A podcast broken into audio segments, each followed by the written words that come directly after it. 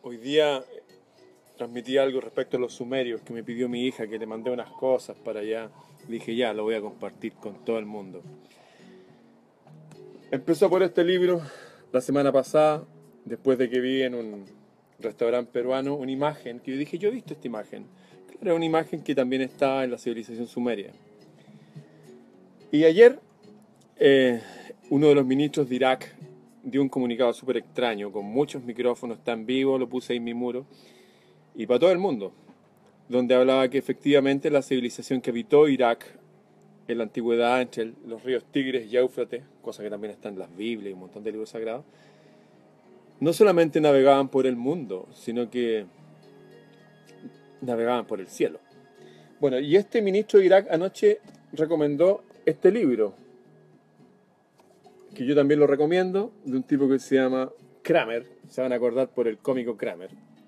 Bien, y hoy día yo le agregué este otro libro, que son las historias mágicas de los dioses sumerios, y aquí me voy a detener, porque habla algo que está en el libro, por ejemplo, de Enoch. En el libro de Enoch dice que 200 ángeles, que eran los guardianes de la tierra, se pusieron de acuerdo porque se enamoraron de las mujeres. No es que las violaron, eh, se enamoraron, tuvieron hijos con ella y de hecho le enseñaron cosas como el arte de sanar por plantas, el arte de fundir metales y de trabajar en orfebrería, el arte de sanar por plantas, el arte de sanar por piedras y qué sé yo, un montón de cosas más. Eso de fundir metales es interesante porque alguien tiene que enseñar eso, no se hace por, por algo espontáneo. Lo otro uno lo puede ir descubriendo, probando plantas, qué sé yo pero ciertas cosas tienen que enseñarse. Bueno, también enseñan a observar los cielos, también observar a, un montón de cosas que, que alguien tenía que enseñarlas. En este libro, Historias Mágicas de los Sumerios, por ejemplo, se ve uno de sus dioses que se enamora también de una mujer. Esto está en el capítulo 6 del Génesis de la Biblia, donde habla que los hijos de los dioses, viendo a las mujeres hermosas, las tomaron por esposa. En fin, hay otro libro que también habla de los sumerios, y este sí lo recomiendo encarecidamente. No, lo encontré en ninguna parte y la verdad cuando lo encontré estaba muy caro, ¿eh? lo fotocopié. Que es el doceavo planeta de Zacharias Sitchin, que es un tipo que es un ruso, que durante 30 años estudió esa civilización, estudió sus mapas y sus cosas y concluyó, claro, que estos tipos realmente eran viajeros del espacio. De hecho, se llaman a sí mismos los Anunnakis. Es un nombre que igual se, algunos dicen que son malos, otros que son buenos, yo no tengo idea. Yo creo que hay buenos y malos hasta en las plantas. Hay plantas súper positivas y plantas que nos pueden matar. De hecho, yo tengo una cala negra que si uno la prueba es un veneno mortal. Bueno, lo que dice los Anunnakis, de hecho Anunnaki significa caminante del cielo, de ahí viene como Skywalker, de hecho mucho de lo que salió de George Lucas viene de estas cosas antiguas.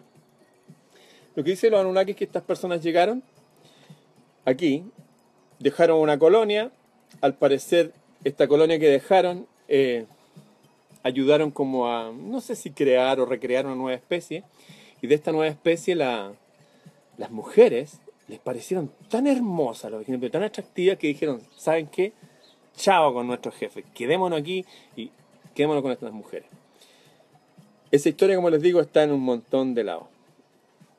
Hasta ahí con los sumerios. Pero los sumerios después vinieron los egipcios y después vinieron otras civilizaciones. Quiero terminar con que los sumerios llegaron hasta Ecuador. Si ustedes ponen ahí en, Google, ponen eh, sumerios, Ecuador, se van a encontrar con figuras idénticas, no similares, no, iguales. La misma figura, unos tipos con unos brazaletes, con unas carteritas, la misma actitud, igual. Eso también está en un artículo que se llama La Cueva de los Tallos, que era de un cura jesuita que descubrió una cueva en Ecuador, donde había unas láminas de oro, también con lenguaje sumerio, y un montón de información que está ahí para que se sienta llamado a investigar más. Ahora voy a ir a otro lado, ya que estamos en octubre y todos dicen que Colón descubrió América y todo eso. Quiero mostrar algo que es de Oscar von Sieveking. Eh, su abuelo, todos eran investigadores, eran aventureros eran muy observadores, y él descubrió esto, que está en una revista científica alemana. Lo voy a dejar un rato por si alguien le quiere tomar una foto ahí para que lo vea. Estas son inscripciones que se encontraron en una cueva en el río Tingiririca. Eso está en Chile, en la sexta región, hacia la cordillera del Valle de San Fernando. Bueno, vieron esta expedición alemana del siglo XIX que andaba viendo cómo eran las muestras de minerales en Chile y tomaron, hicieron un dibujo de la cuestión, nadie sabía lo que era. Bueno, ahora se sabe que esta escritura que está aquí es escritura libia. Libia ahora es un país que queda al norte de África, está por aquí. Pero en esa época a todo el continente africano se le, llama, se le llamaba Libia. Así que pudieron descifrarlo y lo que dice la escritura es lo siguiente. Dice que el navegante Maui con el almirante Rata tomaron para el rey y la reina de Egipto, ojo que no usa la palabra faraón, para el rey y la reina de Egipto, algo así como 4.000 kilómetros de costa. O sea, hubieron egipcios en Chile y esa inscripción está fechada y se fecha en el año 234 según otro calendario antes de Cristo. Pero ¿cómo llegaron egipcios ahí? ¿Cómo? Bueno, según Oscar von Sieveking, ahí está el libro. Yo lo tengo también cipeado, o sea, lo tengo en PDF, si alguien lo quiere se lo regalo. Es súper interesante. El abuelo de este señor había estado en Brasil y había encontrado una tribu de indios de ojos claros y rubios y que quedaban poquitos. El abuelo investigando descubrió que en Argentina estaban los mismos tipos. De hecho, en, le llamaban los come chingones. Eran, también eran de ojos claros, de pelo claro, barbados, hablaban un lenguaje parecido al gaélico. En Argentina tuvieron la mala suerte que los mataron a todos. Solo quedan los registros que escribieron los curas de la época y eso.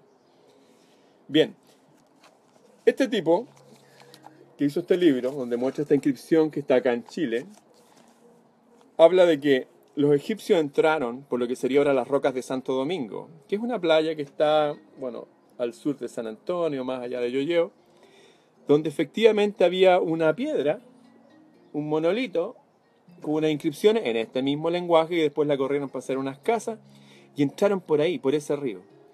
De hecho, la palabra Tingiririca sería una palabra egipcia. La palabra Arica sería palabra egipcia. Es más, si uno sigue todo nuestro país y vamos hasta bien al norte, hasta Perú, Bolivia, toda esa zona, en el lago Titicaca las embarcaciones no son parecidas, son iguales, son exactamente iguales a las de los egipcios. De hecho, un tipo que escuchó esta historia y dijo, wow, aquí hay algo. Él se llamaba Thor Heyerdahl, que también se los recomiendo a todo el mundo.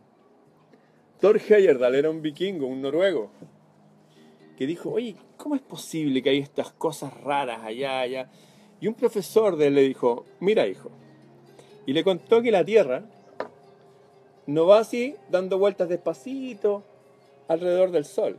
No, la Tierra gira a 1600 kilómetros por hora en torno a su eje y a 100.000 kilómetros por hora alrededor del Sol.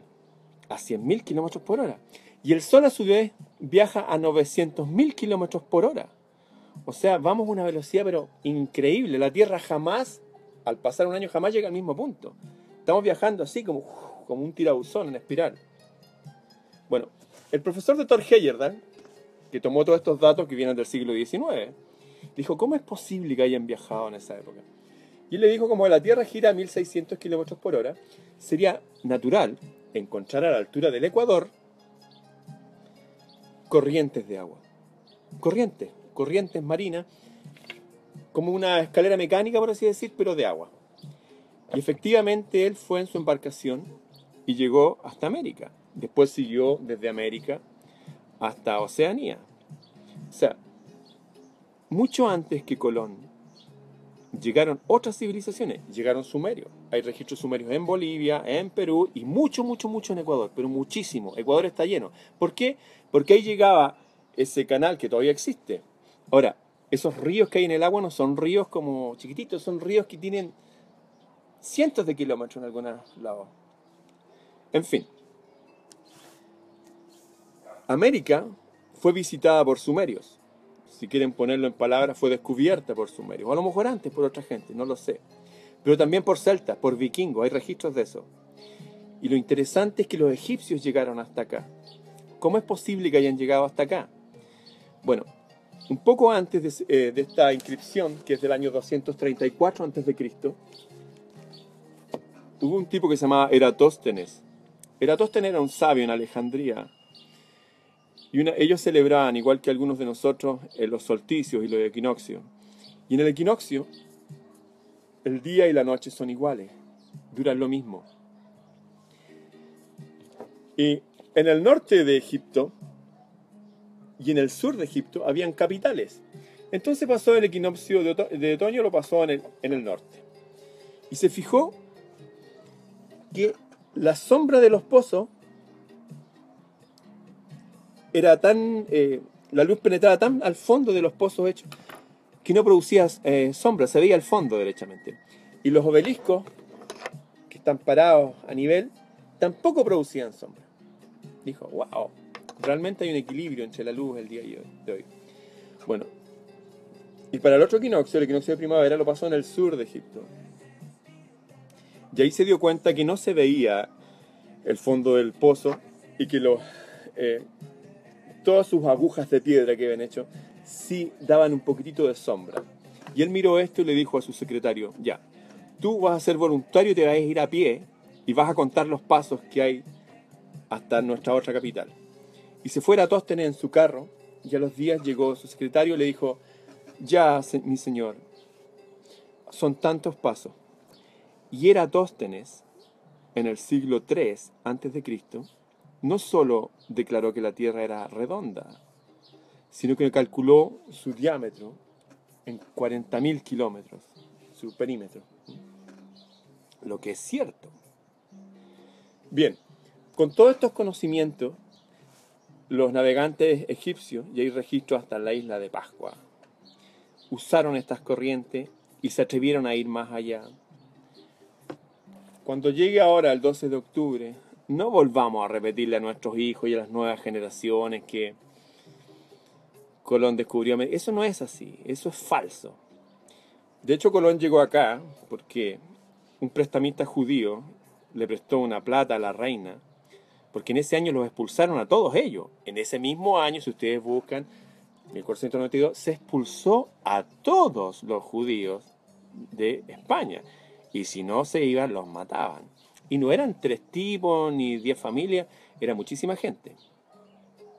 Y llegaron acá dijeron que habían descubierto un nuevo mundo, etcétera, etcétera. Bueno, y la verdad, todos sabemos que no llegaron a cristianizar. Hubo una matanza enorme y horrible, una guerra contra los indígenas que aquí en Chile aún continúa. En fin, los invito entonces a que aconsejen a sus hijos y ustedes mismos, los que se interesen, busquen información de los sumerios en América, los egipcios en América. Este libro, Vikingos y Berberiscos, Creo que lo subí a un sitio que se llama Planeta Celta aquí en Facebook. Si alguien lo quiere bajar, está en PDF. Tanto estos dibujitos escritos del libro antiguo, donde hablan de la presencia de egipcios en Chile en el año 234. Ah, también habla que se batieron también con los indios de acá. Habla de unas guerras y otras inscripciones. Hay harto que, investigar. Por ahí dicen que conocerán la verdad y la verdad los hará libres. Este es el principio de la historia, porque si me pusiera a hablar todo lo que he leído y he aprendido en estos días, bueno, y de antes, podía estar hablando aquí mucho rato. Ya, Paula, ahí te dejo lo que tú querías y lo comparto también con todo el mundo porque yo sé que es súper importante para mis amigos, para los hijos de mis amigos, para el que quiera. Sería todo. Despídase, gatita. Chau. Chau.